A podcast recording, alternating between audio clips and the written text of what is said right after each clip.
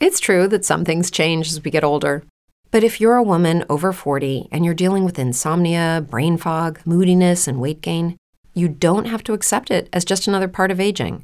And with MIDI Health, you can get help and stop pushing through it alone. The experts at MIDI understand that all these symptoms can be connected to the hormonal changes that happen around menopause, and MIDI can help you feel more like yourself again. Many healthcare providers aren't trained to treat or even recognize menopause symptoms. MIDI clinicians are menopause experts.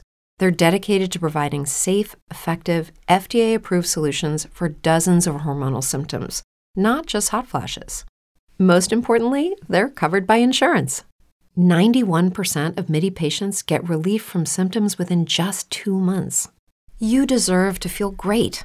Book your virtual visit today at joinmidi.com. That's joinmidi.com.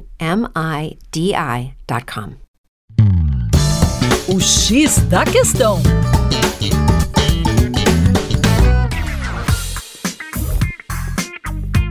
Olá, meu caro ouvinte, com vocês, João Marcelo, do coletivo Terra Negra. As autoridades brasileiras temem uma crise migratória na fronteira do Acre com o Peru, fronteira brasileira que está cada vez mais tensa devido a uma entrada cada vez maior de venezuelanos. Na realidade, essa entrada tem a ver exatamente com o colapso econômico que vive a Venezuela já há algum tempo, uma violência generalizada, um desrespeito aos direitos humanos. Basta lembrar que desde 2015 saíram 7,7 milhões de venezuelanos. O grande influxo desses imigrantes sobrecarrega a infraestrutura, os serviços públicos e as economias das cidades receptoras. E devemos lembrar que existem duas grandes portas de entrada desses movimentos migratórios no Brasil. Uma por Roraima e outra pelo Acre. Ou seja, as cidades normalmente receptoras, como é o caso de Assis Brasil no Acre, não têm infraestrutura para acolher toda essa população. Isso faz com que esses imigrantes